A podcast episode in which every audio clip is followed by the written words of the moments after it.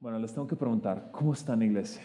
Eh, mira, me sorprenden. Yo les pregunté en voz bajita para probarlos y ver cómo me respondían. Los tienen bien entrenaditos. Ah, qué padre. Me encanta eso. y quizá antes, de comenzar, yo solo quiero agradecer al pastor Daniel que está súper enfocado. y a, a Mari, gracias por tenernos. Gracias por la oportunidad de estar aquí. Es una hermosa iglesia. Hemos disfrutado mucho este tiempo. Esta es la última reunión. Yo creo que a veces lo último es lo mejor. Entonces yo espero que así sea el día de hoy. De veras, gracias por recibirnos. Gracias por tenernos. Yo, yo creo que va a estar increíble esto. ¿Les parece si oramos para comenzar? Ok. Mira, antes de orar, yo, yo les tengo que decir algo yo a veces, y, yo aquí traigo el iPad, pero tengo mi Biblia en el iPad, entonces no me juzguen, si, si tú cargas la Biblia física está bien, yo la tengo aquí.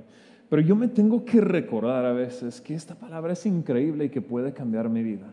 Creo que nos suele suceder como cristianos que nos hacemos pues familiares con la palabra de Dios, de tanto que la tenemos, se, se nos olvida a veces eh, el valor que tiene. Yo me tengo que recordar, wow, yo estoy leyendo palabras a veces de la misma boca de Jesús, palabras que si entran a mi vida cambian todo, cambian mi corazón, cambian mi manera de pensar, cambian el rumbo de mi vida. No hay nada en mi vida que la palabra de Dios no pueda transformar. Entonces el día de hoy yo, te quiero recordar, tú y yo somos lo que esta palabra dice que somos.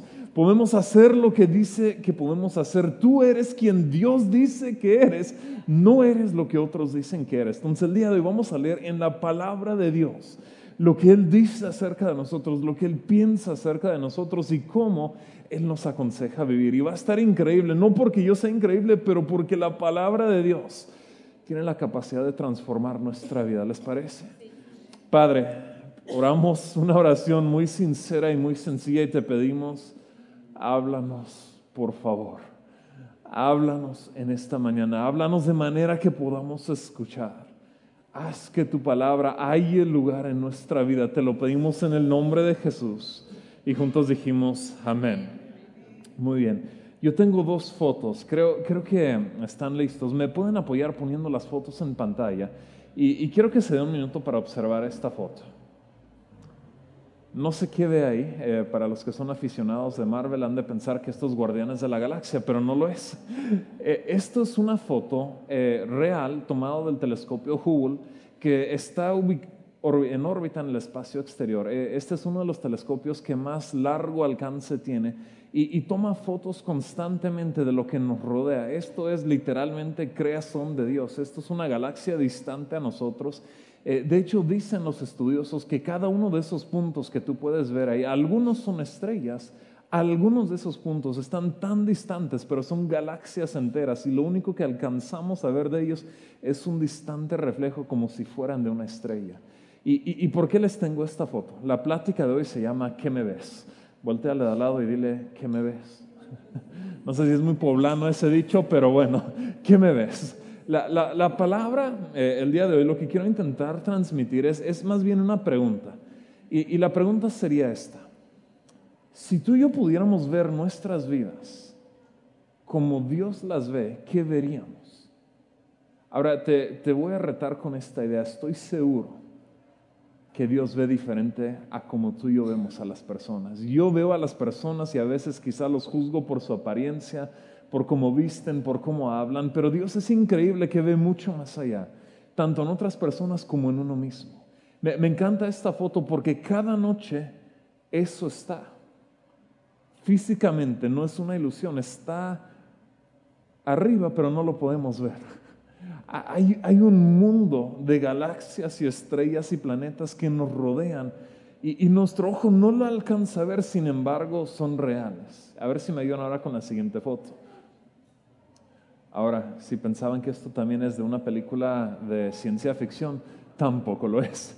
Esta es una foto igual real que, tomaron algunos científicos ya no con telescopio, sino con microscopio. Estos son los famosos ácaros, es una especie de ácaro. De, hecho, mira, si quieres sacúdete, haz así. Si, si tú eres normal, la mayoría de nosotros cargamos ácaros en nuestra ropa, en nuestras almohadas se estima que hay miles de ácaros en tu almohada. Cada vez que tú acuestas tu rostro a dormir, estás embarrando tu rostro con estos bichitos, porque se dice que hay miles de ellos, son tan pequeños que no los sentimos, son tan pequeños que no los vemos, sin embargo están ahí. La, la, verdad es que hay un mundo que nos rodea que no estamos logrando ver. Es real, sin embargo, no lo vemos. El que no lo podamos ver no significa que no es real. Entonces el día de hoy yo comienzo con una historia y esta es una historia que narran los evangelios acerca de un hombre que se llamaba Bartimeo. Si tú eres nuevo a la iglesia y alguna vez viste Los Simpsons, puedes recordarlo como Bart. Este Bartimeo era mucho más decente que el Bart de Los Simpsons, pero bueno, Bartimeo. Bartimeo en la Biblia era un hombre ciego. Y, como era la costumbre de personas en su tiempo que no podía laborar, eh, en ese tiempo en Israel la mayoría de las personas eran agricultores, entonces si no tenía algún oficio especializado y si no podía ver, no podía trabajar. Entonces él dependía de mendigar, de pedir limosna de la gente. E, entonces en la historia que narra la Biblia está este hombre Bartimeo y, él hace lo que probablemente ha hecho toda su vida. Nos da a entender la historia que ya es un adulto, un hombre grande. Y, y antes de desglosar la historia, quiero que me acompañe un poquito con su imaginación e intentemos insertarnos en esta historia. Yo, yo me preguntaba, no, no, sé si ustedes si han visto personas pidiendo limosna en la calle. Eh, yo, yo, me preguntaba, ¿qué, ¿qué, será para un hombre durante 30 o 40 años tener que vivir de eso?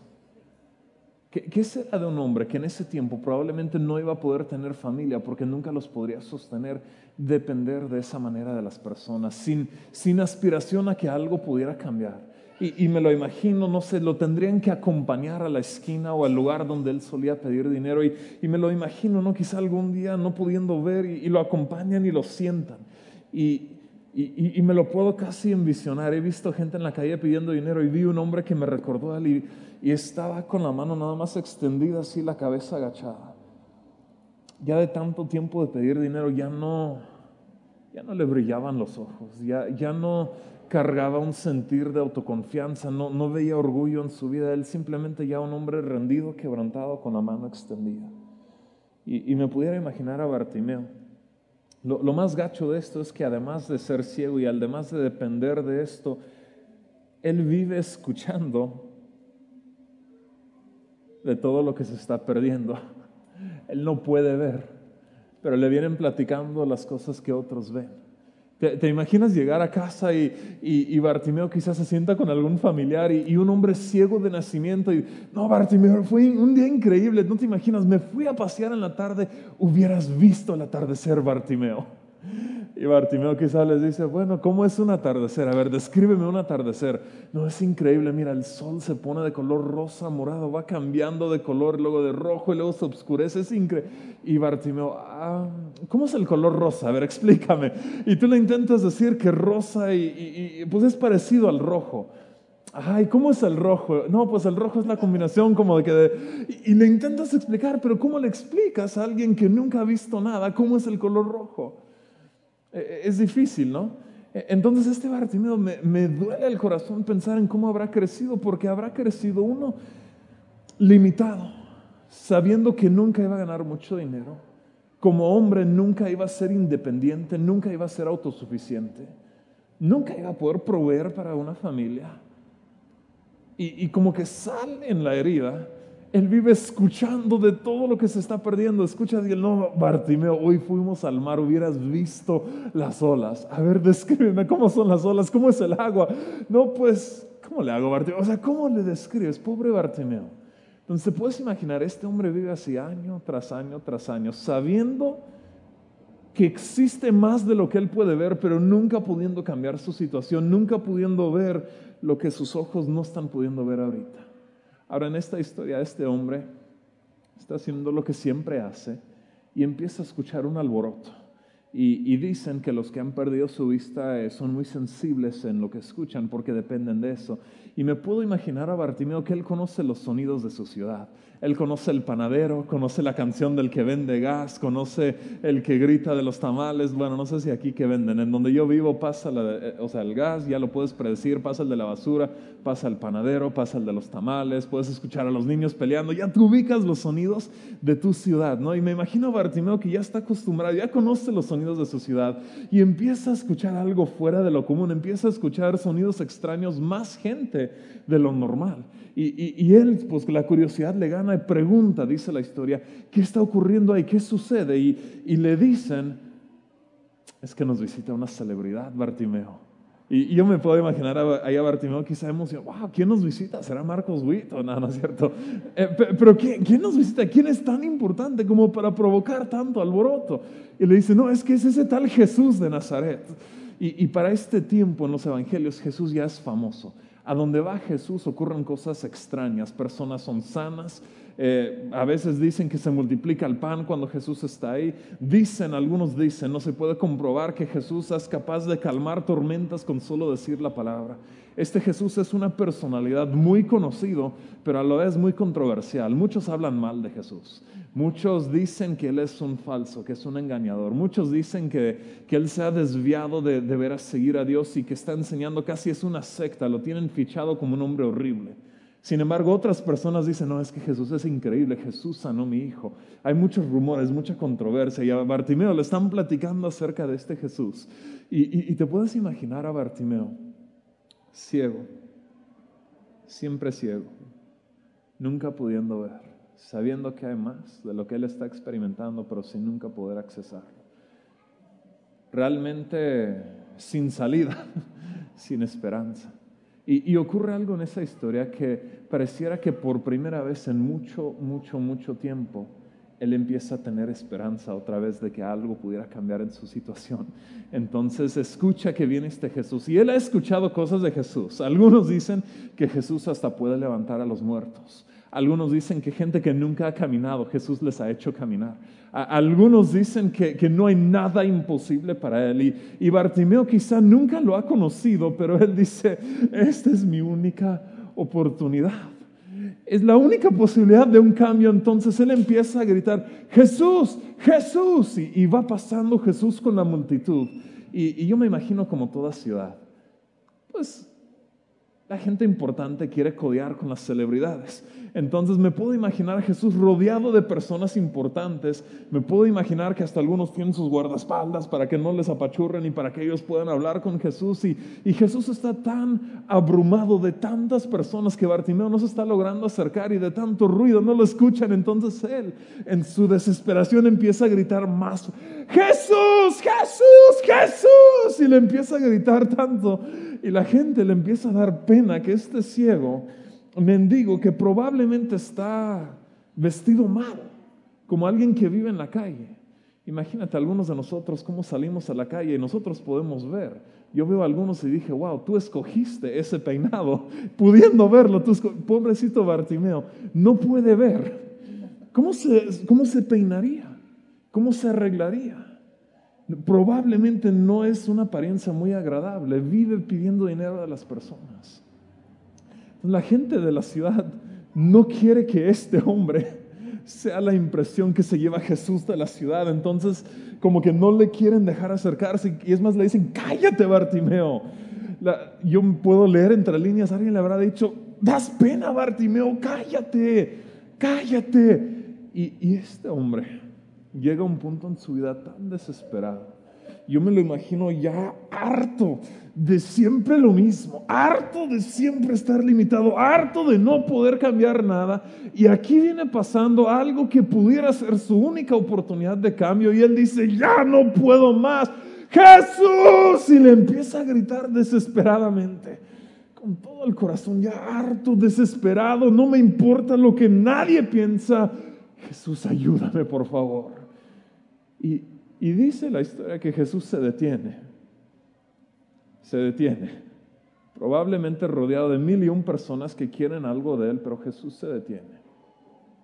Y me encanta esto acerca de Jesús. Él está dispuesto a detenerse y a hablar con las personas en las que nadie más se fijaba. Y él se acerca a hablar con este hombre. Probablemente dejó plantado a alguna persona importante para hablar con Bartimeo. Y se acerca con él y la conversación, por lo menos lo que tenemos grabado en la Biblia, es muy sencilla y muy directa. Le pregunta, ¿qué quieres? Me imagino a Jesús hasta con una risa, este hombre gritando desesperado, ni pudiera haberse dado cuenta cuando Jesús llegó. Entonces me lo imagino todavía, Jesús, y Jesús parado frente a él, ya no diciéndole, hombre, hombre, calma, ¿qué quieres? Ya estoy aquí, ¿qué quieres?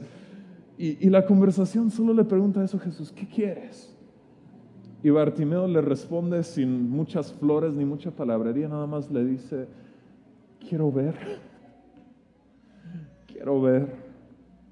Esta historia es increíble porque Jesús ora por él y él por primera vez puede ver, por primera vez. No, no me imagino qué habrá sido ese día para él. El que nunca habrá visto ningún color de repente, wow, así es un árbol. Me lo habían platicado, pero no sabía cómo era. Wow, eso es un árbol. Wow, mi amigo, mi cuate, tú estás más feo que yo, no lo sabía. O sea, no me imagino qué habrá sido para él poder ver por primera vez. Impresionante. Ahora, mi, mi texto de hoy, quiero, entrar al libro de Efesios no es meramente la historia de Bartimeo, pero se relaciona. Y ahorita les explico por qué.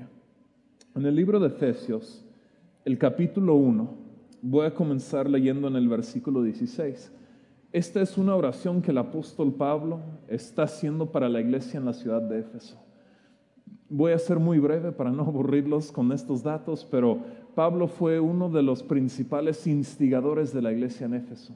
Ellos comenzaron como una iglesia pequeña, se estima cerca de 12 personas. Eh, Pablo estuvo con ellos un tiempo, pero como era su costumbre, en cuanto se encaminaba a la iglesia, Pablo lo dejaba a cargo de las personas de esa ciudad porque él tenía un llamado particular y él avanzaba a una nueva ciudad donde no había iglesia para empezar de nuevo. Y cuando habría encaminado a esa iglesia, se volvía a mudar a otra iglesia. Entonces él escribe esta carta a la iglesia de Éfeso. Él ha pasado años de su vida con ellos. Eh, en otras cartas encontramos que él, la verdad, sufrió muchas cosas junto con ellos. Entonces no está escribiendo a gente extraña, está, eh, está escribiendo a personas que él ama, que han pasado cosas difíciles juntos, que, que han estado en altas y bajas juntos. Es una iglesia que él carga en el corazón y aunque está lejos de ellos, no se puede olvidar de ellos. Entonces tiene que escribirles para animarlos y para que sepan que él ora por ellos y, y para saber cómo están. Te, puedes dar cuenta que como que la, expresión de esta carta es como el cariño de un padre para saber cómo están sus hijos. Se, cree históricamente, no lo tenemos eh, en la Biblia, pero de los padres de la iglesia, libros históricos, que la iglesia de Éfeso pudo haber alcanzado a ser hasta de 10 mil personas. Bajo el liderazgo de Timoteo, uno de los discípulos de Pablo, se reunían en el teatro de la ciudad que tenía un cupo cerca de 10 mil personas y se dice históricamente que casi lo llenaron. Entonces te puedes imaginar la trayectoria de esta iglesia, comenzando con unas poquitas personas que hubieran cabido en una casa y Pablo orando con ellos y hablándoles de Dios. Y, ellos ahora creciendo. Y en este momento, en el momento en el que Él les escribe, aún no son la iglesia de 10 mil personas, no han llegado a, a, exprimir toda la potencial o a crecer todo lo que van a crecer, pero tampoco ya son la iglesia de 12 o 15 personas están quizá en un punto medio, han, han crecido, han experimentado muchas cosas, pero la verdad hay mucho más que les espera, aunque ellos no lo saben todavía. Y la oración del apóstol Pablo para ellos es la siguiente. Dice, no he dejado de dar gracias por ustedes al recordarlos en mis oraciones. Y te digo, aquí se le ve el corazón de Padre. Está diciendo, cada vez que me acuerdo de ustedes, no, esos tiempos que pasamos, cada vez que me acuerdo de ustedes, termino agradecido, termino dándole gracias a Dios por el tiempo que pudimos pasar juntos. Y, luego dice, pido que el Dios de nuestro Señor Jesucristo, el Padre glorioso, les dé el espíritu de sabiduría y revelación para que lo conozcan mejor el mayor deseo de Pablo es que ellos conocieran mejor a Dios, conocieran mejor a Jesús. Y luego dice, pido también que les sean iluminados los ojos del corazón, para que sepan a qué esperanza Él los ha llamado y cuál es la riqueza de su gloriosa herencia entre los santos. Y, me encanta este versículo, me encanta el libro de Efesios, porque les está diciendo de aquí, iglesia, mi oración por ustedes es uno que conozcan mejor a Jesús no importa cuánto tiempo has conocido a Jesús, puedes conocerlo más. Espero que tú lo sepas, pero esta es la oración de Él para la iglesia que Él amaba. Y en segundo lugar les dice, iglesia, estoy orando que Dios les abra los ojos. Y te imaginas, son una iglesia que va bien, va creciendo, no les confronta en esta carta de grandes pecados. La iglesia de Corintio era un desastre, había pecado y, él tenía que enfrentarlos, pero la iglesia de Éfeso no, no lucha con esas cosas. Pero aquí les dice, mira iglesia, la lucha, lo que yo oro por ustedes, lo que me preocupa, y por eso oro por ustedes es esto, Estoy pidiendo que Dios les abra los ojos. ¿Te imaginas? No está hablando a nuevos cristianos, está hablando a personas que ya conocen a Dios y, y yo estirando esto voy a decir, hay más de lo que han visto. Por eso estoy pidiendo que se les abran los ojos. Hay más. yo sé que hemos experimentado cosas. Cada que me acuerdo de ustedes doy gracias. Recuerdo las luchas que pasamos. Recuerdo cómo crecimos juntos.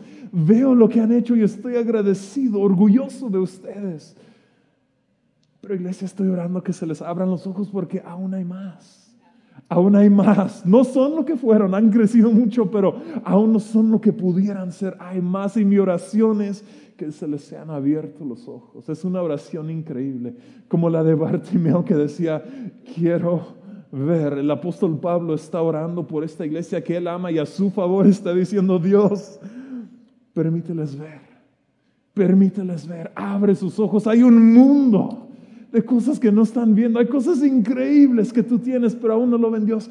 Abre sus ojos para que puedan ver, dice, las riquezas de su gloriosa herencia. Todo lo que Dios tiene a su disposición para su iglesia, los santos. Dice, no le han ni rascado a la superficie de lo que Dios tiene y está dispuesto a dar a los que le aman y son llamados conforme a su propósito. Iglesia, si no lo sabías, ese eres tú.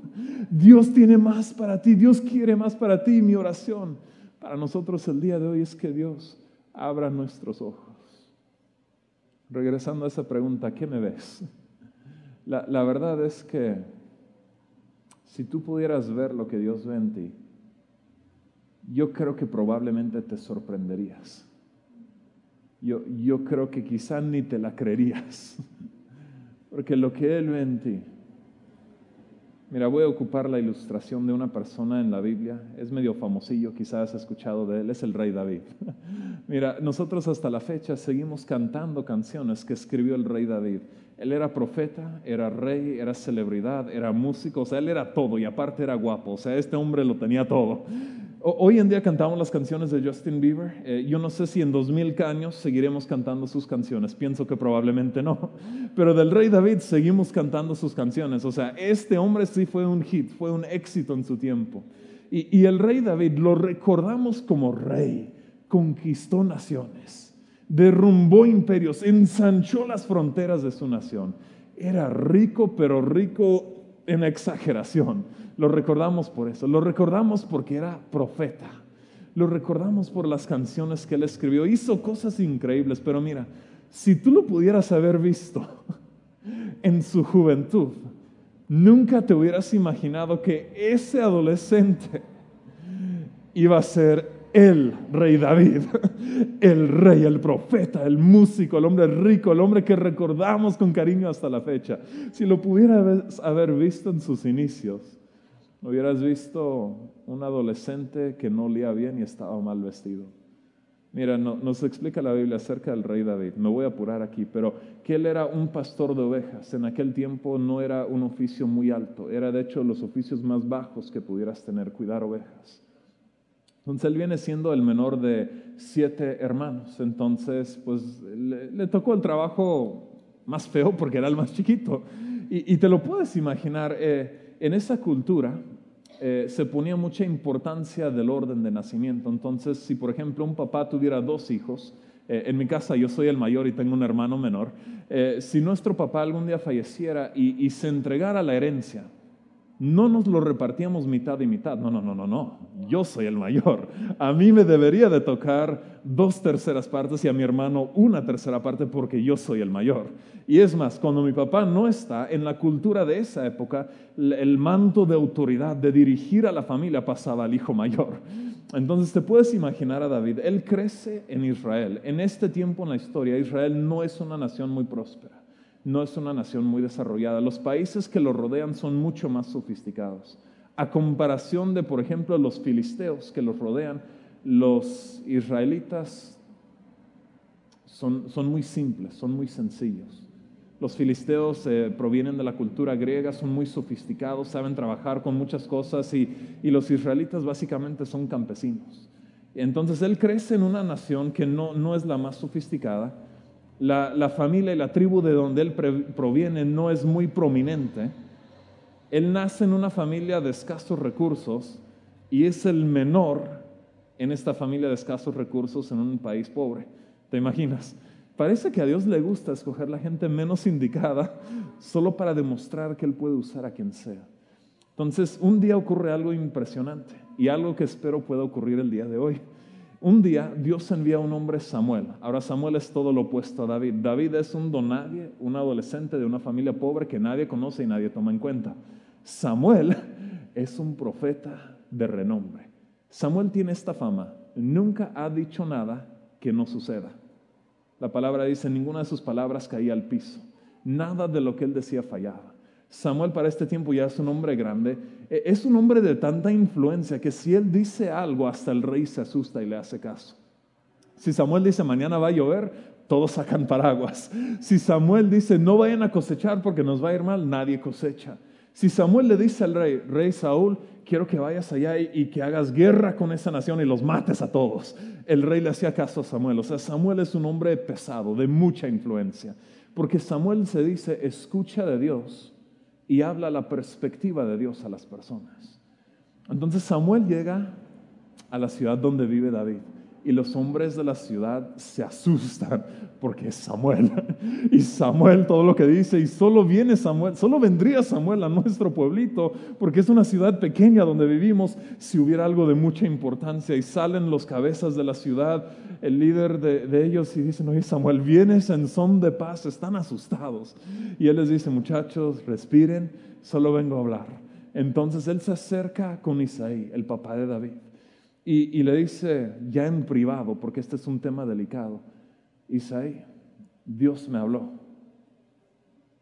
y, me pidió que viniera a ungir y a nombrar al siguiente rey de la nación.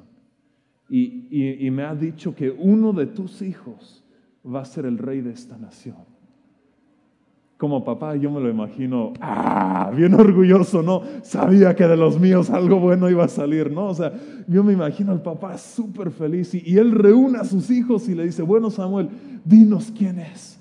Y, y Samuel ora por uno, no, no es él. Y ora por otro, no, no es él tampoco. Y ora por otro y no es él. Y así pasa con todos los hermanos y no es ninguno de ellos. Ahora, aquí yo pienso, la Biblia no lo dice, pero siempre hay un chismoso. Yo pienso que había alguien pensando, ahora sí quizás la primera vez que Samuel se equivoca, porque él ya dijo que uno de estos hijos iba a ser el rey, pero según ninguno de ellos es. Y, esto pone en un lugar difícil al profeta, ¿verdad? Yo creo que se saca de la manga la pregunta, eh, ¿de veras no tienes otro hijo?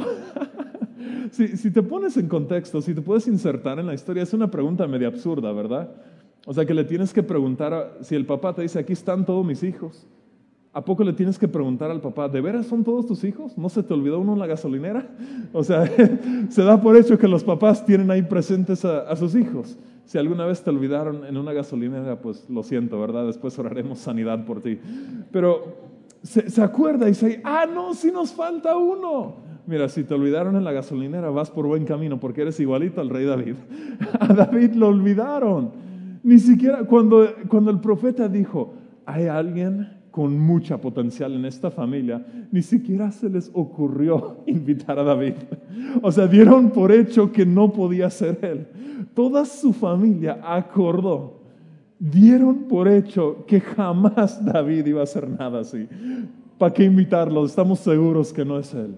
Entonces, mira, si tú tienes traumas de que nadie cree en mí, mi familia no me apoya, no te preocupes vas por buen camino, estás en buena compañía porque grandes hombres de Dios han salido de esas circunstancias. Entonces mandan a traer a David y Samuel dice, ni nos vamos a sentar hasta que llegue. Y te lo puedes imaginar ya un poco molesto, él no quiere quedar mal. Entonces todos ahí de pie, yo creo que trajeron a David de, córrele, córrele, córrele, ya te estamos esperando. Entonces él llega corriendo a la casa, entra a la casa. Ahora, vamos a intentar insertarnos en la historia viene de cuidar ovejas. Probablemente huele a chivito porque ha estado cuidando chivos. Probablemente no está vestido muy bien porque se ensucia uno cuidando ovejas, no se llevaría su ropa de, no sé, su mejor ropa a esa tarea. Como lo obligaron a correr y apresurarse, probablemente viene sudado y de por sí es un adolescente y pues los adolescentes huelen mal. Perdón si eres adolescente. Entonces te lo puedes imaginar. Ahora, lo obligan a pasar a la casa y pararse ahí. Ahora, no, no te me vayas. Él está rodeado, es el menor de siete hermanos. Y él ahora está parado en medio de siete hermanos. Algunos de ellos no son niños, ya son hombres que están rodeados de él. Y los están viendo con cara de envidia porque ¿cómo es que van a escoger a David antes que nosotros? Nosotros somos los mayores. Ahora, aparte de esto, todos sabemos que la Biblia da la encomienda al hermano mayor de hacer fuerte a su hermano menor en la vida a través del bullying. Si no lo sabías, esto es broma, pero es la tarea, no, no lo encuentro en la Biblia, pero estoy seguro que es una tarea que Dios nos ha dado como hermanos mayores, de, pues, de golpear un poquito a nuestros hermanos menores, de, de hacerlos fuertes, que aguanten en la vida. Mira, mi hermano menor es fuerte porque yo le ayudé a ser fuerte, yo le di de trancacitos, eh, el calzón chino, todo lo que te puedas imaginar, yo le hice. Entonces te puedes imaginar a David parado ahí entre seis hermanos y tienen mucha historia juntos y le tienen envidia porque ahora Samuel lo llamó y nadie cree en David. Y él se tiene que parar, yo me lo imagino, probablemente aunque sea por respeto, un poco tranquilo, cohibido. Quizá lo están viendo con cara de te quiero matar, David. Quizá ni les quiere ver a los ojos, no sé. No sé qué habrá pensado de su padre, porque su padre ni siquiera lo quiso invitar. Y, y ahí Samuel, que otra vez la tarea de Samuel es escuchar lo que Dios dice, no lo que otros dicen, lo que Dios dice. Y Samuel tiene que transmitir lo que Dios ve, que a veces nadie más puede ver, pero es real y está ahí, aunque no lo veamos. Él tiene la tarea de transmitir lo que Dios ve. Samuel se acerca a David y dice, Él es. Y dice la historia que saca su aceite. Esto era simbólico de la unción de Dios y el favor de Dios, que Dios lo iba a acompañar y respaldar. Y, y frente a todos sus hermanos que no lo consideraron y a su papá que no lo invitó, derrama aceite sobre él. Y está profetizando que él va a gobernar sobre ellos, que es totalmente contrario a la cultura que tenía. Y le empieza y le dice David, Dios me envió aquí para decirte, yo voy a parafrasear un poquito, no vayan a decir que esto es herejía, pero estoy intentando transmitir el contexto. Voy a usar más palabras solo para reforzar la idea. Samuel lo unge como rey. David, yo te vengo a decir de parte de Dios que cuando Él te ve, Él ve el siguiente rey de esta nación. David, cuando Dios te ve, Él me envió a decirte esto, yo no hablo por mi cuenta, yo nunca he fallado, porque yo solo escucho a Dios y solo digo lo que Él me dice decir. Por eso no falla porque es su palabra, no es mi opinión. David, tienes que entender que tú eres quien Dios dice que eres, no eres lo que ellos dicen que eres.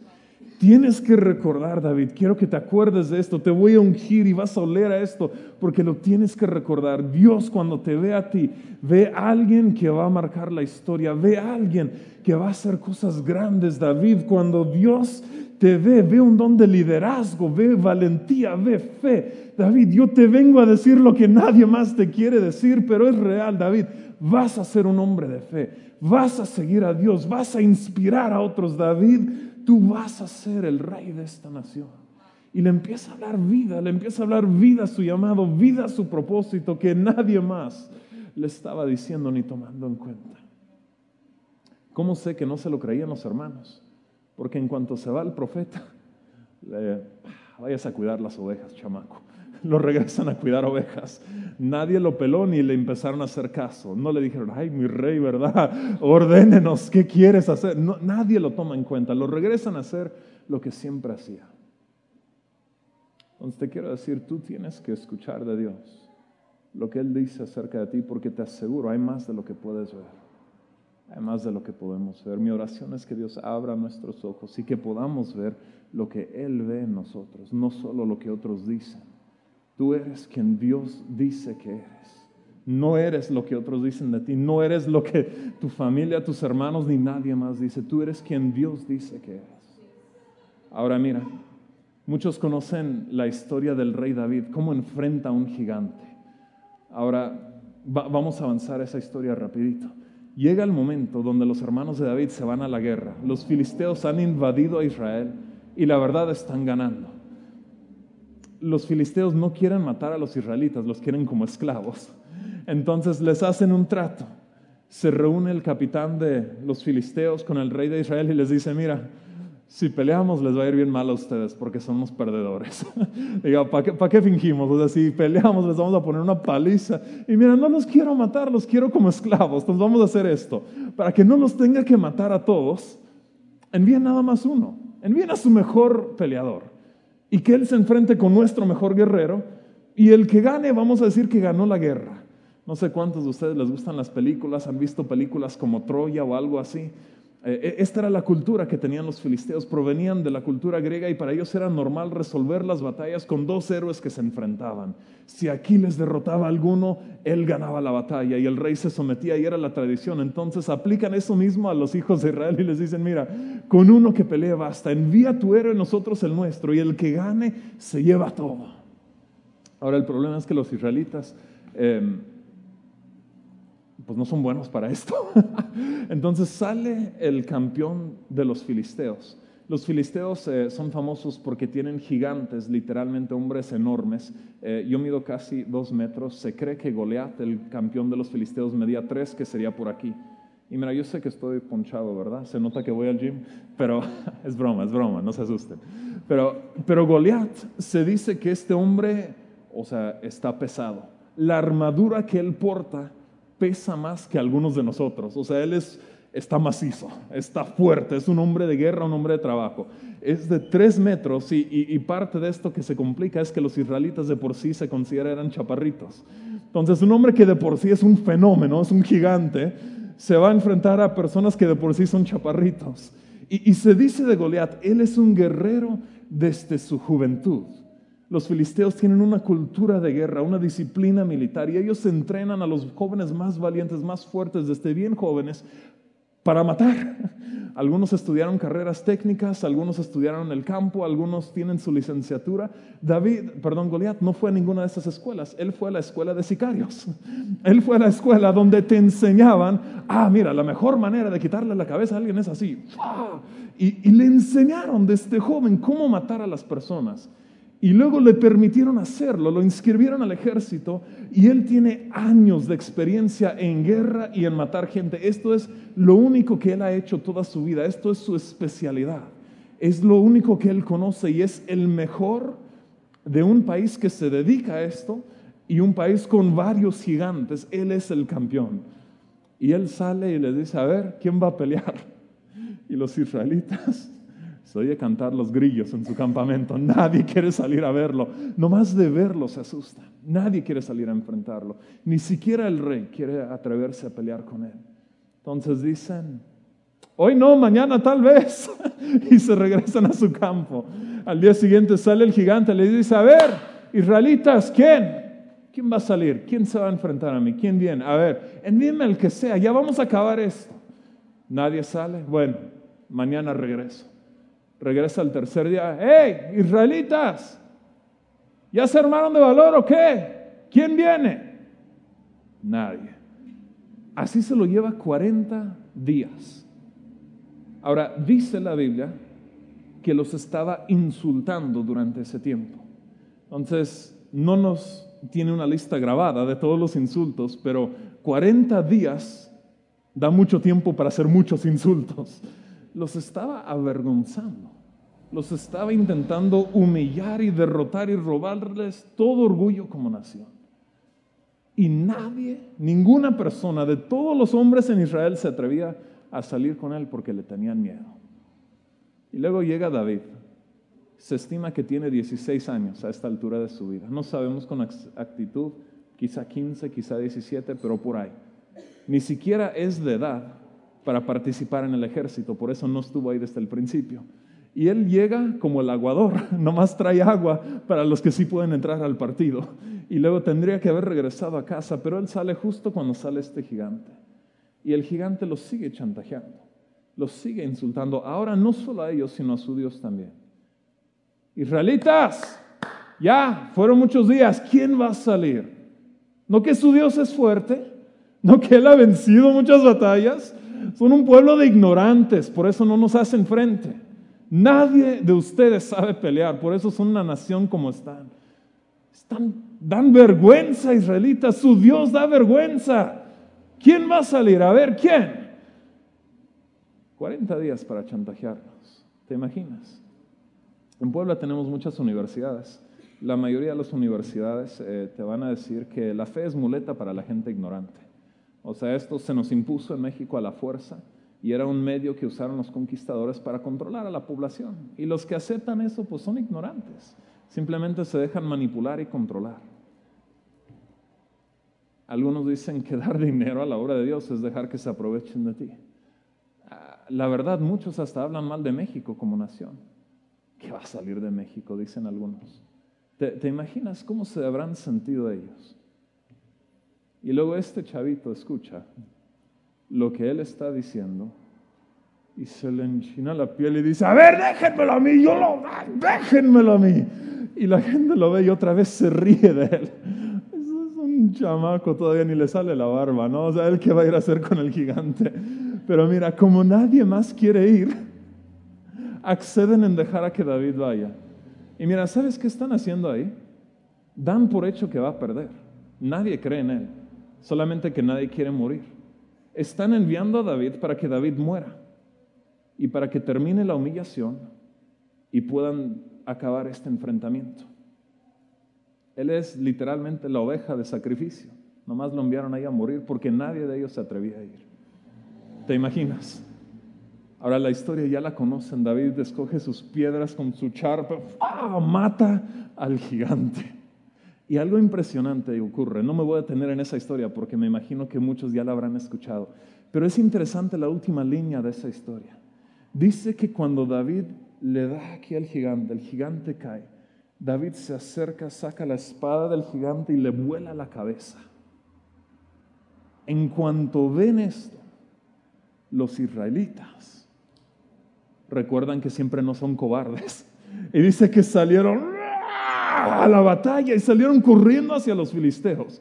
Los filisteos cuando vieron los rostros de los israelitas, que venían en serio, y cuando vieron lo que acababa de ocurrir, se asustaron y se echaron a correr a casa. Me, me encanta esta historia porque mira, David era de las únicas personas en ese campo de batalla que sabía realmente quién era. Porque él había escuchado de parte de Dios lo que Dios veía en él. Y él recordaba, y a él lo ungieron, y él probablemente olía todavía ese aceite porque era como un perfume difícil de sacártelo de la piel. Dios dijo que yo voy a vivir a hacer mucho. Él no me puede matar porque Dios dijo que yo voy a vivir y hacer cosas que no he hecho. Y como no las he hecho, Dios me va a mantener con vida y nadie me va a detener. Entonces yo te puedo enfrentar a ti y a cualquier otro porque nadie me puede matar porque Dios dijo que yo tengo propósito y tengo cosas que hacer. Es increíble. Él sabía quién era. Y lo increíble de esto es que él al saber quién era y al caminar en esa identidad, inspiró a una nación a recordar quiénes eran ellos.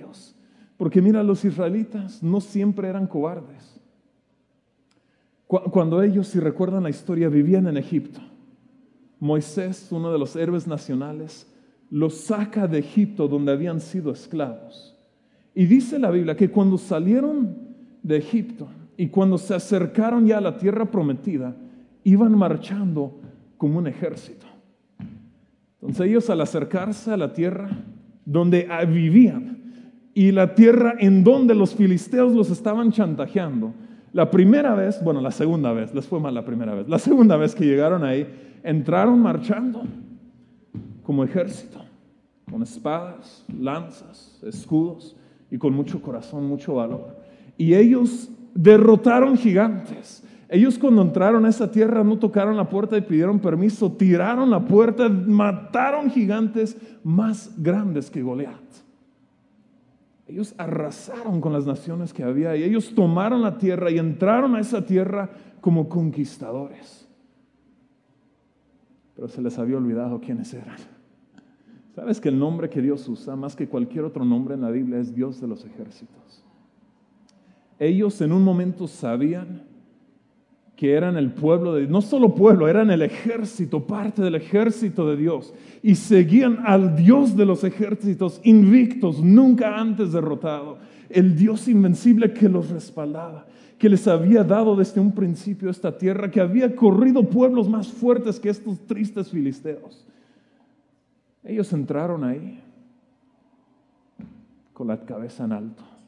Ellos, te voy a decir, yo creo que Dios dejó los gigantes porque ellos necesitaban una buena batalla. Ellos salieron de Egipto con una mentalidad de esclavos. Cuando te oprimen mucho tiempo, afecta tu identidad. Han hecho estudios de personas que pasan tiempos prolongados en la cárcel cuando salen de la cárcel, después de tanto tiempo de, de tener limitada su libertad y no poder tomar tantas decisiones algunos de ellos les da tanta inseguridad de estar fuera que cometen un crimen y esperan a que los arresten. No pueden soportar, no saben ya cómo vivir libres de tanto tiempo que han estado. Y te imaginas Israel 400 años en esclavitud. Dios les permitió pelear y los respaldó.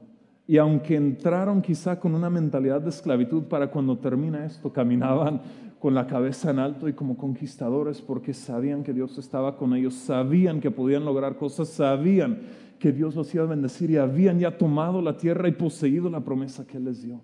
Esto era Israel, pero para el tiempo de David se les había olvidado. Ya nadie creía que el Dios de los ejércitos los iba a respaldar. Ya no caminaban con la cabeza en alto. Antes no hubieran tolerado que un gigante los amenazara, pero ahora tiene 40 días y nadie le ha dicho nada. Y hasta que un joven que sabía lo que Dios pensaba de él, se armó de valor. En ese momento ellos recordaron y se empezaron a comportar como el ejército de Dios y cambiaron en ese momento la trayectoria de su nación. Les invito a que se pongan de pie, con esto estoy yo cerrando. Vamos a orar en un segundo, que Dios abra nuestros ojos. Porque te digo, yo lucho. E, esta palabra no se las he hecho porque ve algo mal en ustedes, es algo que yo estoy aprendiendo también. Yo lucho a veces con recordar lo que Dios dice de mí. Yo lucho entre tantas voces, decidir a qué voz le voy a poner atención, de tantas cosas que se dicen de tantas cosas que se dice de nuestra nación, de tantas cosas que se dice de México, de tantas cosas que se dice de los cristianos y de la iglesia. A veces tenemos que volver a escuchar esa voz que nos habla no opiniones de la gente, sino quién Dios dice que somos. Y esto tiene la capacidad de despertar algo nosotros. Padre, oramos en esta mañana. Yo voy a orar por ustedes, pero tú en tus palabras puedes levantar tu voz, puedes clamar a Dios.